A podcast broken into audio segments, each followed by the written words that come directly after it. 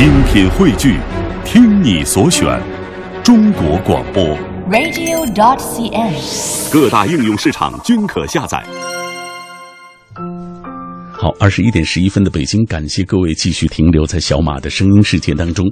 每天晚上我都会带来一本书啊，也会跟各位一起认识书背后的这位朋友。今天我非常荣幸请到了张悦然啊，今天他来做客我的节目，是因为他所主编的这李书系最新出版的一本叫做《不上班的理想生活》。马上我们请出张悦然，你好，张悦然。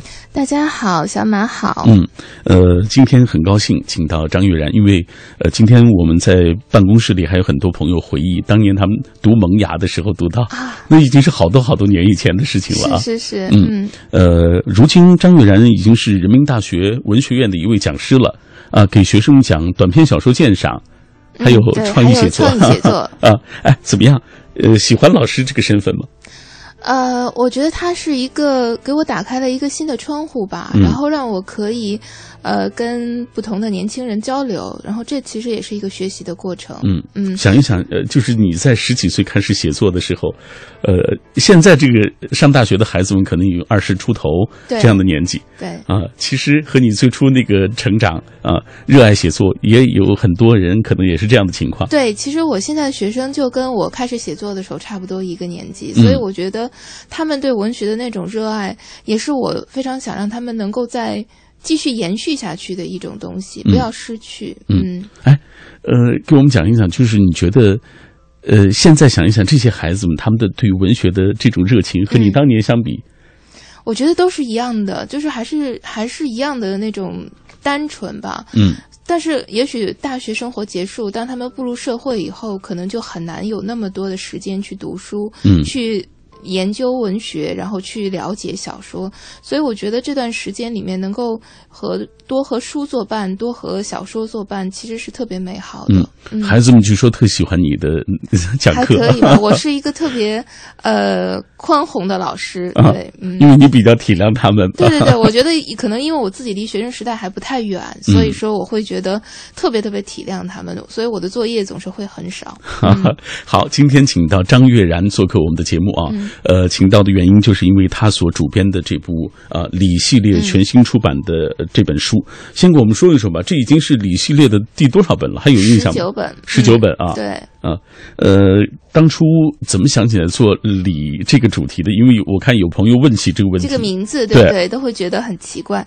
我我是会觉得说礼是一个，因为它是一个很传统的中国就有的一个意象嘛，比如说过年就会想到这种年年有余啊，对这种礼，就会觉得它是一个很古老的意象，但是它又特别有生命力。嗯所以我觉得，就是他自己会有一个他自己的一个命运，他自己的一个呃，就是生机勃勃的这样的一个一个活活跃活动的区域吧。所以我觉得这就挺像一个文学杂志的。文学杂志其实是一个自己的一个生命吧。嗯如今你们已经做到了这个所谓这个主题的第十九本书了啊，对对对所以这个生命力是非常顽强的，还可以嗯 呃，希望还能够有更多更多。谢谢谢谢。嗯嗯，我们再这本哎，这本的主题定到了这个叫做“不上班的理想生活”，怎么想到这样一个主题的？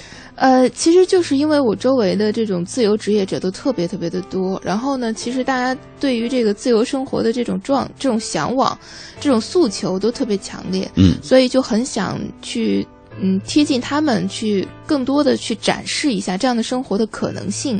对，嗯。嗯。呃，今天说到这个主题，很多人也都在讨论，嗯。大家也都觉得这个不上班的理想生活很美好。呃，很美好。嗯。有一个朋友说了，他说不上班，他说自由职业的写手一直是我的梦想。嗯。他特别想问张悦然有没有想过，就是不去。这种呃，比如说大学里，他起码也是嗯你要按部就班的，要给学生讲课这样的啊，或者是上写字楼这种按部就班的生活啊，呃，做一个自由写手。其实我觉得我之前做自由的写手的时间蛮久的，因为这才是嗯刚到大学嘛，所以其实我觉得就是我一直在这两种状态之间有这个穿梭吧。嗯，呃，我觉得就是还是会觉得纯粹自由写作的那种可能更更舒服一些。比如说今天要来录一个电台节目，然后有一个固定的这个时间，就对一个自由写作的人就来说，就是一个很大的压力。嗯我就会觉得说啊，要提前走，然后怎么怎么去走，就是就会很焦虑。所以我觉得就是就自由惯了的人很焦虑。对自由惯了的人，真的就很难再进入一个这种严整的生呃工作状态了。嗯。嗯，好，品味书香，我们今天带来的这本书来自于张悦然主编的理啊全新出版的一本叫做《不上班的理想生活》。不知道各位对于这样的呃所谓不上不上班的状态是怎么理解的？而目前你所做的工作是不是你最理想的一种状态呢？大家可以通过微博、微信的方式来跟我们保持紧密的联络。那以下我们要透过一个短片来详细的了解这本书讲述的内容。今晚分享李书系全新改版第二期，用精美的图片与文字为你全景式展现不上班的理想生活。专访韩寒，关于写作、赛车、电影，关于梦想、勇气、自由。专访 Nico，一位灵性歌者，一位人类学家，一个预言师，倾听他对世界的答案。诺贝尔文学奖得主爱丽丝·门罗。新生代人气作家张小涵，日本治愈系女王江国香织，香港最优秀青年作家韩丽珠，不同国籍、不同语言、不同年龄、不同背景，同样好看的最新小说，带你走进文字森林。廖伟棠、乔麦、刘可、故乡、小四、贺一曼、严游、勺子和楚阳，新桥、苏恩和、双雪涛、淡豹。一群当下最具活力的自由创作人，以自己的态度、行动和语言文字，为你展示不上班的理想生活。关于工作讨论总是无限循环，没有尽头。现在是该做出决定的时候了。二零一五年，你还上班吗？嗯，二零一五年你还上班吗？对很多人来说，不上班啊，这是成了一个挺恐慌的一个事情，就觉得好像呃没有按部就班的去挣钱啊，或者是没有按部就班的过一种集体生活，大家觉得很不可思议。因为过去我们的父母那一代人，他们就是这样过来的。对。就是其实呃，我觉得这个观念真的有改变。嗯、这个我在那个卷首语里面也有写，大概这个 “soho” 这个词大概是二零零一年吧，然后开始兴起的。然后在这之前的时候，可能就没有这样一种生生活状态。但是现在渐渐的，大家好像都接受这种生活状态，都觉得说好像不上班也是有一种生活的可能性的。嗯、所以应该感谢这个时代，它进步了，就是可以接受多元的一种生活的选择。对,对,对，是。哎，我们接下来进入到这本书，很多人很好奇，月然，大家很好奇的是，你先有这样一个主题，嗯，然后交给这些写作者啊，嗯、呃，去完成啊、呃，类似于命题作文一样的，嗯、还是大家写完之后发现可以用这样一个框。来框这些文章，可以用这样一个主题来框，到底是哪种？我们都是先有主题的，嗯、然后有了主题以后，我们再按照这个主题去安排合适的人去书写或者是采访。嗯嗯，所以每期的工作量非常的大，因为在决定主题以后，就必须得知道怎么样用各样各种各样的形式去呈现它。嗯，这一切的工作都是我们编辑部需要完成的。嗯嗯，还有一点就是你肯定要考虑到，嗯，或者是编辑部肯定要考虑到什么人适合写这样的主题。没错，没错，就是我们要安排好，就是我觉得要充分的了解每个人他适合写的东西。嗯，嗯对。还有人问，就是作为主编，嗯、你个人，嗯，呃，就是做这样一个书系，它最大难度是什么？最大的难度就是你的焦虑在哪里？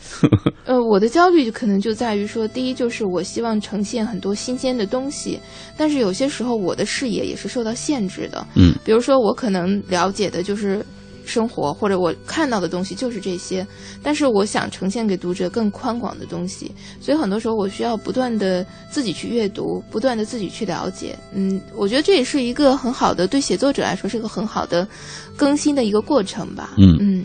对话张悦然的夜晚，来自于 FM 幺零六点六中央人民广播电台文艺之声。啊、呃，我们今天请到的是张悦然，带来他呃主编的李系列的全新出版的一本叫做《不上班的理理想生活。很多人也在问啊，现在做大学老师的张悦然喜不喜欢现在目前的这份工作啊？这样一份工作对于你来说，是不是你理想状态当中的一种？呃，我还好，就一一周大概呃只有一天到两天的时间需要就是做这个上课的准备和上课吧。嗯，如果再多的话，我觉得也许我就没有办法去、嗯去承担了，因为其实还真的就是自由生活惯了的那种那种惰性。嗯，对，所以就是其实我觉得自由生活确实就是自由职业，确实也是有一个有一个惯性很难改变的。嗯好，那接下来我们打开这本书，给大家来讲一讲，呃，这本书里所记述的内容吧。这本书其实大致我觉得是分成两个部分啊，嗯。前面都是以采访为主的，对。啊，后面是李系列这个主题当中最重要的就是每哎小说部分、嗯。文学的部分对。啊，嗯，来，在这个上面的这部分就是第一部分的这个采访部分，给大家讲一个故事。哦，呃，我特别推荐，特别希望大家能够读的是，就是香港的作家诗人廖伟棠他写的这个《香港仙人记》，他呢就是讲了香港的一个特殊的一个一个空间，这个空间叫唐三，其实就是一个楼了，一个嗯很破很破的一个楼，然后这个楼里面生活的很多的自由职业者，他们的这种状态。呃，其实大家应该知道，就是说，在香港，可能做自由职业者的这种可能性会比大陆要小很多很多。嗯因为香港，嗯、所有东西都贵，然后这个就是他们高速运转的这样的一个一个资本主义的一个社会，对，所以就是在那儿，你你是一个自由职业者，其实你真的就是一个异类，嗯所以其实。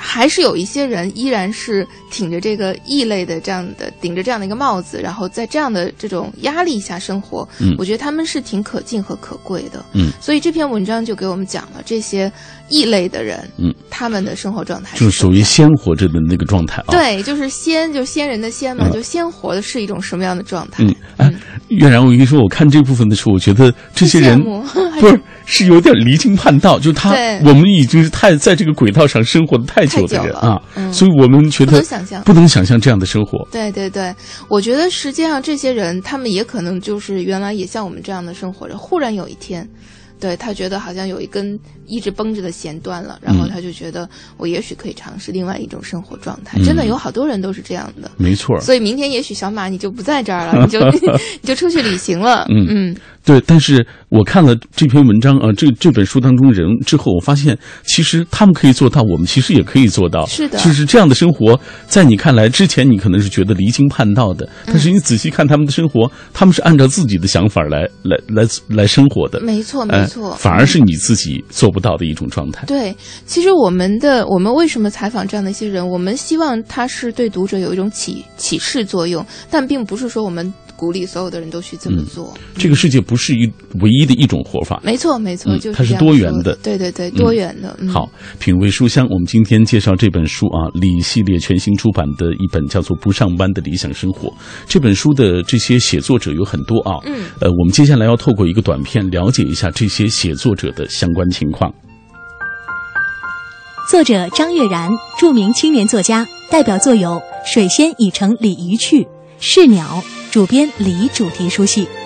廖伟棠，作家、摄影师，著有《野蛮夜歌》《衣锦夜行》《游牧记》《浮城树梦人》等多部诗集、散文集、摄影及杂文集、小说集。乔麦，作家，著有《塔金普尔彗星下的海啸》《爱情是个冷笑话》《这个世界上的一切都是瘦子的》等。爱丽丝·门罗，加拿大作家，二零一三年获诺贝尔文学奖，代表作有《逃离》《亲爱的生活》等。张小涵，九零后新锐作家、编剧，代表作有《少年博物馆》《女王乔安》。双雪涛，八零后作家、影评人，小说处女作《赤鬼》获二零一零年华文世界电影小说奖首奖。江国香织，日本作家，曾获日本直木奖、川端康成文学奖等诸多奖项。主要作品有《沉落的黄昏》《寂寞东京塔》等。韩丽珠，香港青年作家，曾获《中国时报》开卷十大好书奖、亚洲周刊中文十大小说奖、《红楼梦》文学奖推荐奖等诸多奖项，著有《灰花》《风筝家族》《宁静的兽》《输水管森林》。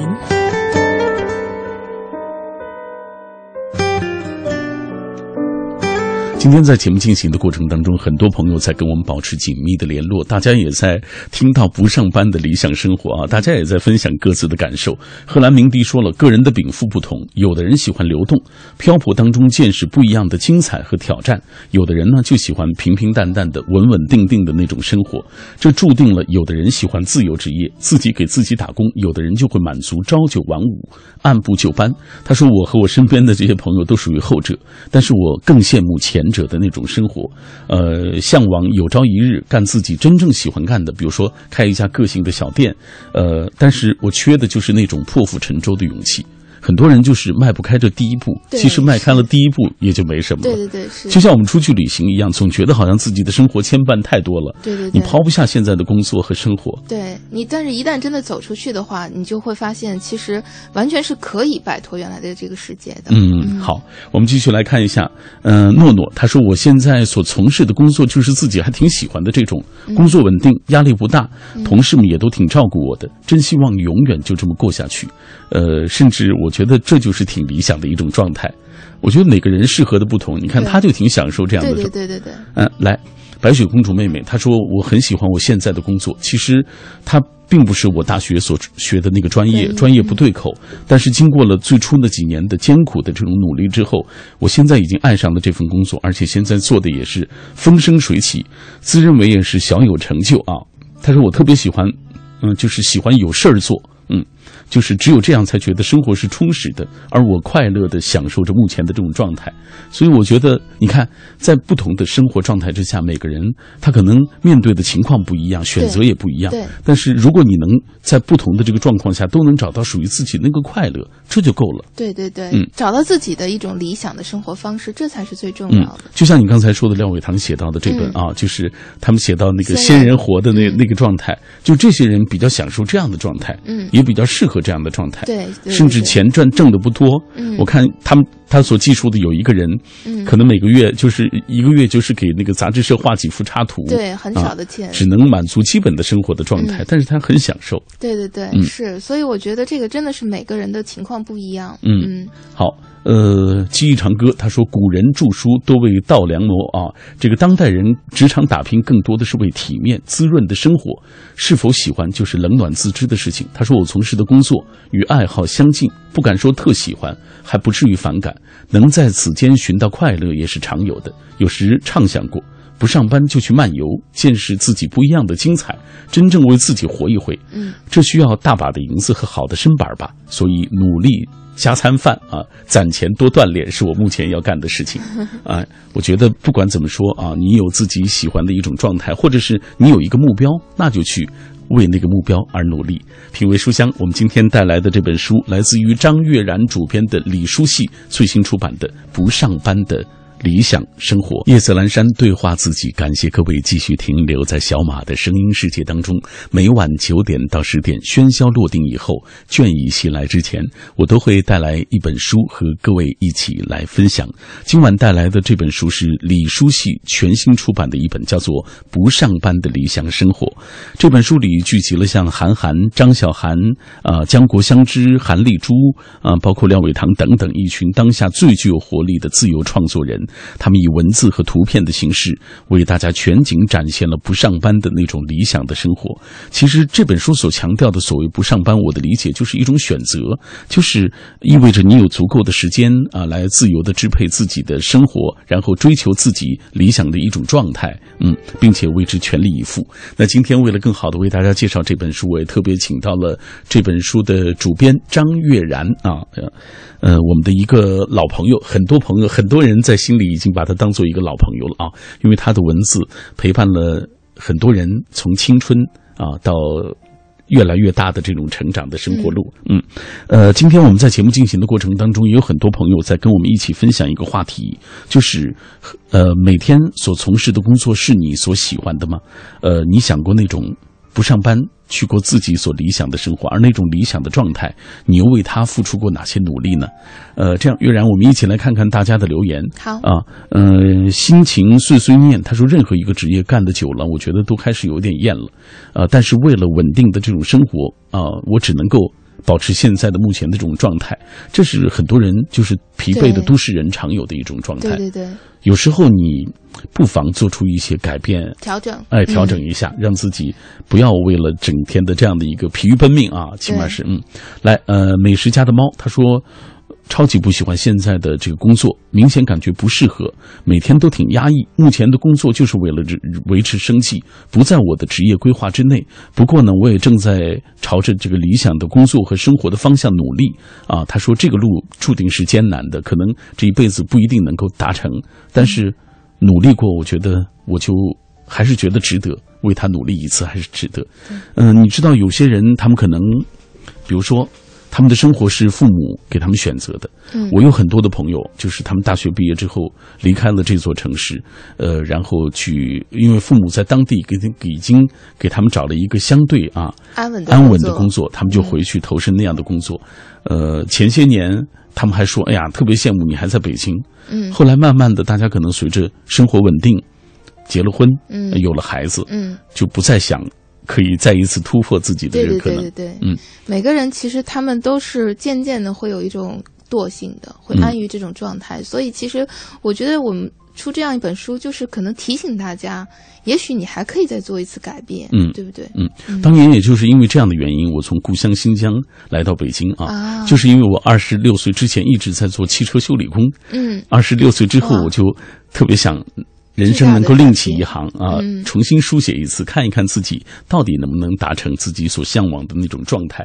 所幸就是我也想通过我的这个呃这种状态，要告诉电波那端的朋友，就是你其实是可以选择，也也是可以改变的。嗯。对对对。你只是没有尝试，或者是害怕没有往前走而已。对，我觉得我们每个人身上其实都有无穷的可可能性，嗯很多的可能性其实并没有被开发出来。也许当你就是勇敢的迈出这一步以后，你就看到另外一个自己。嗯，嗯，来，我们继续看一看大家的留言。今天很多人有惆怅的，也有觉得欢欣鼓舞的，觉得自己目前的状态挺好的。呃，当然，这位木向天他说不喜欢目前的工作，维护世界和平才是我最喜欢的。这个志向有点远大。好，呃，我们这个可以给你鼓励。嗯，呃，有人问张悦然啊、一个问题，他说，呃，你最佳的写作状态大概是什么时间啊？就是这个写作的比较好的这个状态能持续多长时间？晚上吧，嗯晚上比如说录录完节目的这个时间从十点开始，然后再往后的时间，嗯，持续三两三个小时、嗯三四个小时的时间，这个是不一定的。嗯，好，呃，有朋友说了，呃，不上班不代表不做事，自由职业、自由创作者看似潇洒自在，但是所承受的压力和苦恼，其实自己最清楚。他说：“月然，你感到压力呃最大的现在是哪一方面？就是承受的压力最大？你又是如何去面对这样的压力的？”没错，我觉得这个呃，听众说的特别好，就是其实不上班或者说自由职业，并不代表着说你可以无度的去挥霍这个自由。嗯，你还是要有一种压力，就是你要去合理的安排自己的时间，你要给自己一种紧迫感。所以我觉得我作为一个多数时间的自由职业者，我很多时候感觉到这种压力就来自于我觉得自己会有惰性，然后自己会有这种任性随意的这种时候。嗯那么其实这时候就特别需要自己去管理自己。嗯，就是这时候你不再是一个有一个打卡的单位去管理你，但是这个时候你心里要有一个另外一个自己是打卡的。嗯。所以我觉得这个自己比较重要。嗯嗯还有朋友想让我描述一下，就是他特别喜欢的月然啊。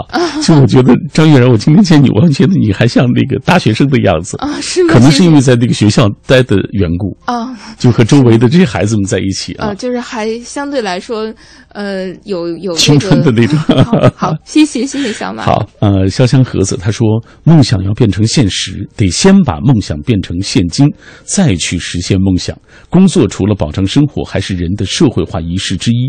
不过，做一份自己力所能及又有一定闲暇时间的工作，坚持自己的爱好，等到时机成熟再不上班，这也。这是理想啊，也是很浪漫的生命的旅程。嗯啊，他说的很好啊。对对对就他说的意思是，梦想要先变成现实。嗯呃，然后这个要想变成现实，得先把这个梦想变成你现在能够看得见的这种现金，嗯再谈得上去所谓追求自己的梦想。是个很理智的人。嗯，呃，张幺三七幺他说，如果不去上班的话，可能会出去走走，写写小说。呃，我最喜欢的可能就是考古了，因为对历史特别感兴趣。但估计现在是没戏，所以要踏踏实实的去上班啊，要为生计而奔波。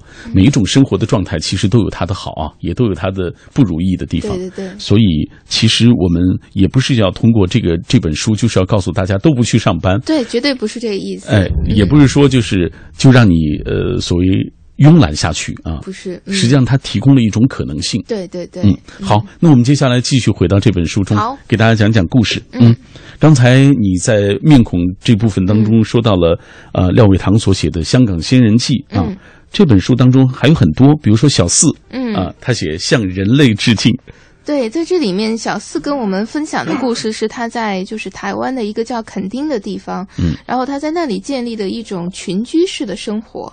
他那当然是有一个叫咖咖啡馆，叫最难喝咖啡这样一个地方，嗯，但是其实是一种很有意思的群居的生活，就是一些年轻人在那里，然后他们住在帐篷里面，嗯，然后过着一种就是大家一起生活的这样的日子。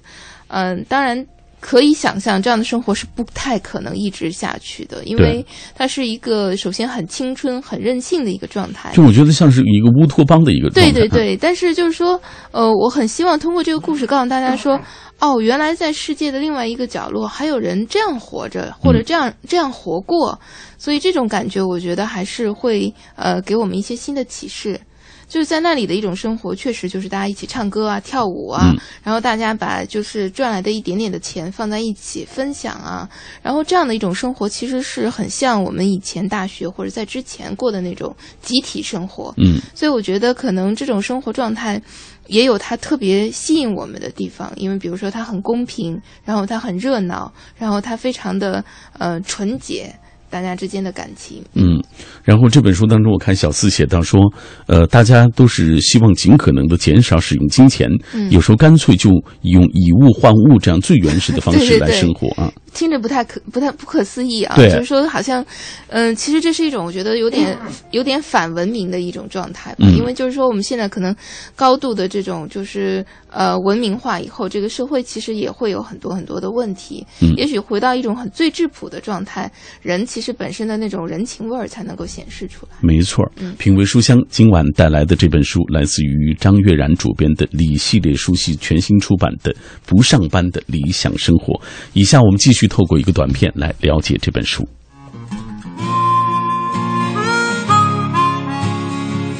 工作是生活的全部，还是谋生的手段？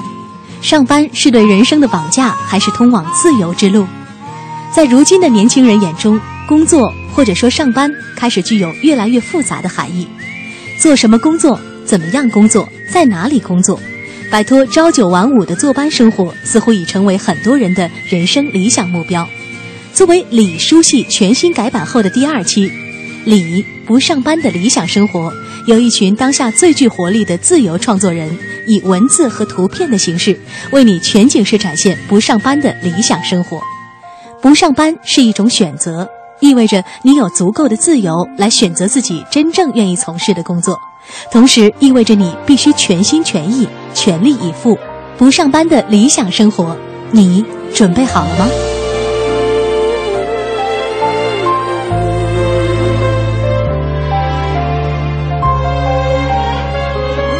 我们继续来看大家的留言啊，今天很多朋友都在讨论所谓不上班的一种状态。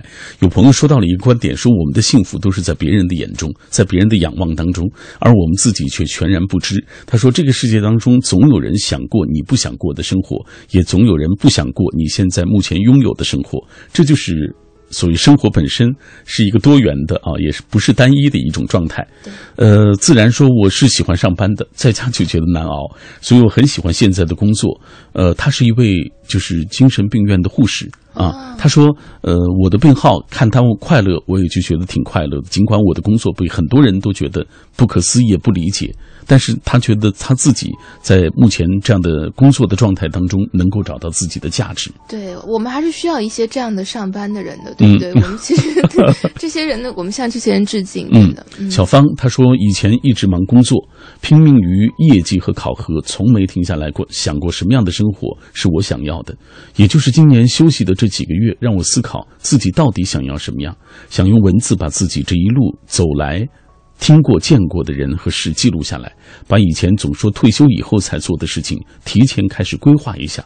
当然，所有的前提就是你得有谋生的这种能力啊，你得有就是赚钱或者攒钱的这 这个基础。嗯，所以呃，他说了一一点，就是说这本书当中的人物听上去好像都离自己比较远，对，都离比自己比较远，也离那种状态。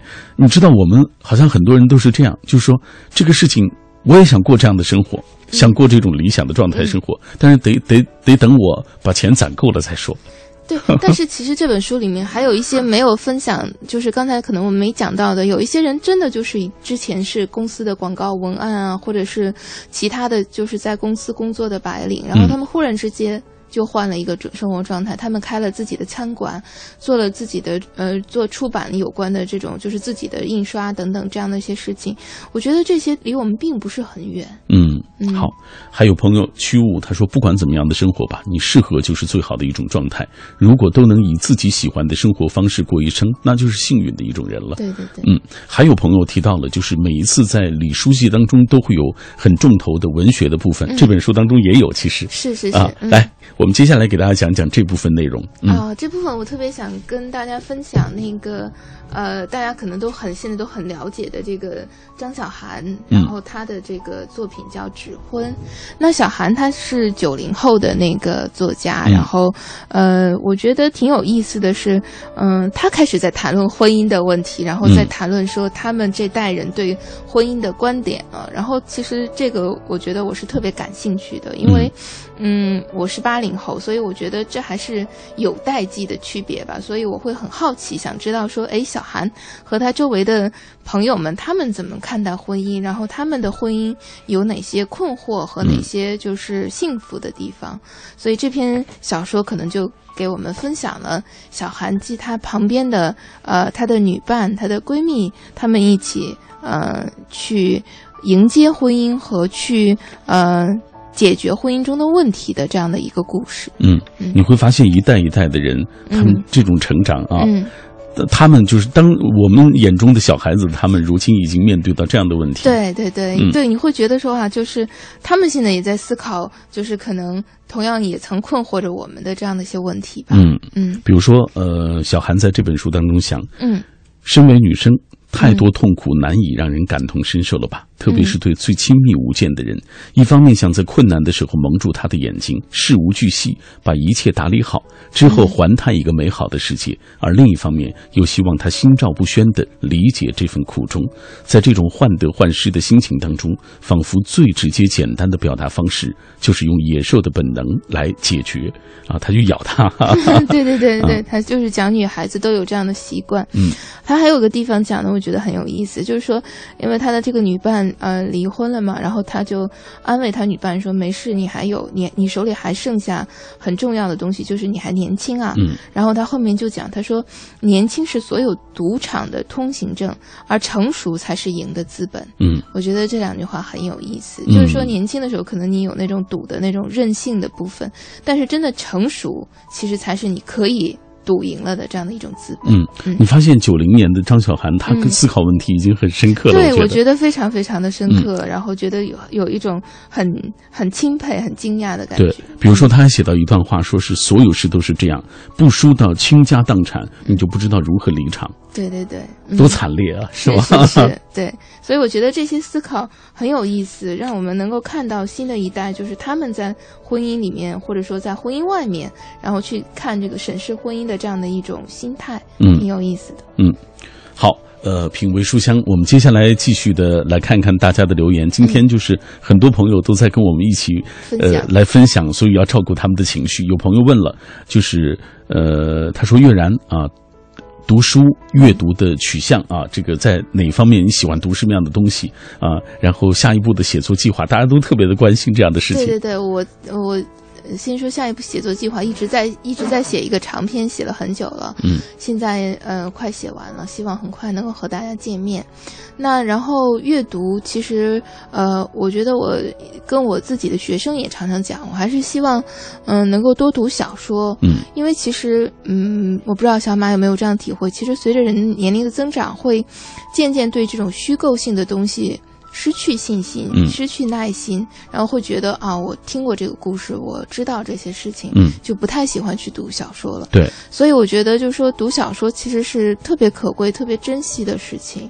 嗯，所以我还是希望我和大家都能够多读小说。嗯，但是有人也提出了，他说，呃，好像刚刚说到，呃，张悦然在教这个短篇小说鉴赏啊，他就觉得，他说，我觉得读读这种社科知识，嗯，呃，这样的一些书呢，能。有立竿见影的知识的补充，对对对。而读这种，比如说短篇小说、长篇小说这种啊虚构类的这种东西，嗯，他说这种成长好像自己哎对，不是一下能看得到的。对，我觉得很多人都有这种困惑，但是其实小说真的是能够重新塑造我们的心灵，能够改变我们很多的一个。一个不一样的文学作品，尤其是它能够丰富你的人生，因为你通过小说看到了不同的人生。对，没错。嗯，好，品味书香，我们继续透过一个短片来了解不上班的理想生活。今晚分享李书系全新改版第二期，用精美的图片与文字为你全景式展现不上班的理想生活。专访韩寒，关于写作、赛车、电影。关于梦想、勇气、自由，专访 Nico，一位灵性歌者，一位人类学家，一个预言师，倾听他对世界的答案。诺贝尔文学奖得主爱丽丝·门罗，新生代人气作家张小涵，日本治愈系女王江国香织，香港最优秀青年作家韩丽珠。不同国籍、不同语言、不同年龄、不同背景，同样好看的最新小说，带你走进文字森林。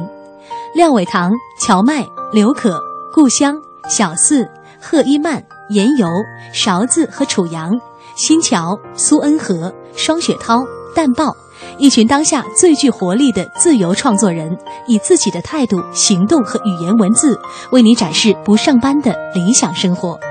关于工作讨论总是无限循环，没有尽头。现在是该做出决定的时候了。二零一五年，你还上班吗？